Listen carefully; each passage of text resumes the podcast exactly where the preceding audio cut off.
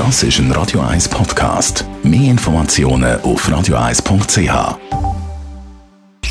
Die Sprechstunde auf Radio 1. Merlin Guggenheim, Radio 1 Ars Med über Impfreaktionen. Da gibt es ja, das sieht man im Umfeld, wirklich unterschiedliche Reaktionen auf die Corona-Impfung. Warum reagieren manche heftiger als andere auf Corona-Impfung?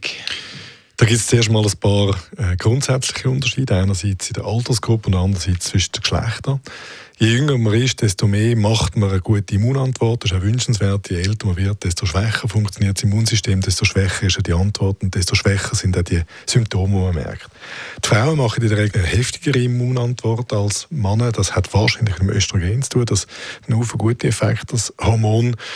Und äh, dann, wenn wir von den generellen Sachen weggehen, gibt es ganz große individuelle Unterschiede zwischen den äh, einzelnen Personen, Geschlechter unabhängig dass äh, unser Immunsystem ist so komplex und hat so viele verschiedene Elemente, die bei jedem von uns ein unterschiedlich ausprägt sind. Einerseits grundsätzlich und andererseits ein abhängig von anderen Faktoren, sodass jeder von uns zu einem unterschiedlichen Zeitpunkt eine unterschiedliche Immunantwort macht, die heftiger oder weniger heftig kann ausfallen kann.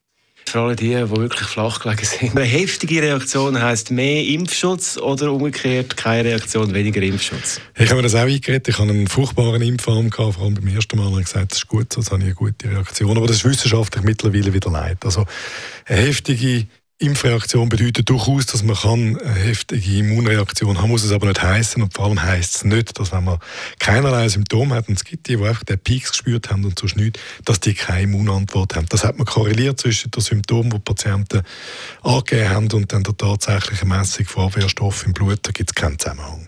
Was man hört, was ich jetzt auch im Umfeld gesehen habe, dass bei Pfizer gibt es weniger Nebenwirkungen als bei Moderna.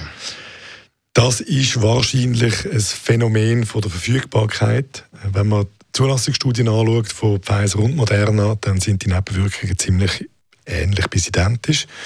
Und bei uns wird einfach mehr Moderna als Pfizer verimpft. Und im Rahmen von der Pharmakovigilanz von der Swiss Medic komplizierte Wörter, aber es werden die Impf die unerwünschten Impfreaktionen werden ja gesammelt äh, im Rahmen der Pharmakovigilanz oder Swiss Medic. Ist es so, dass wir mehr Nebenwirkungen berichtet bekommen von Moderna, weil wir mehr Impfstoff haben von Moderna, mehr verimpfen? Wenn man es allerdings dann auf die Menge vom Impfstoff bezieht, dann ist es wohl wiederum etwa gleich. Das heisst, Moderna ist höher dosiert, stimmt denn das?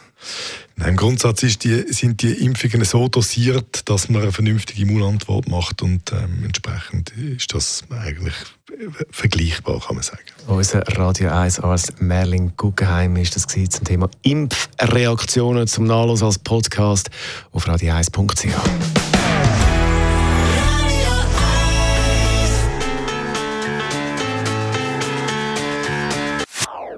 Das ist ein Radio 1 Podcast. Mehr Informationen auf radio1.ch.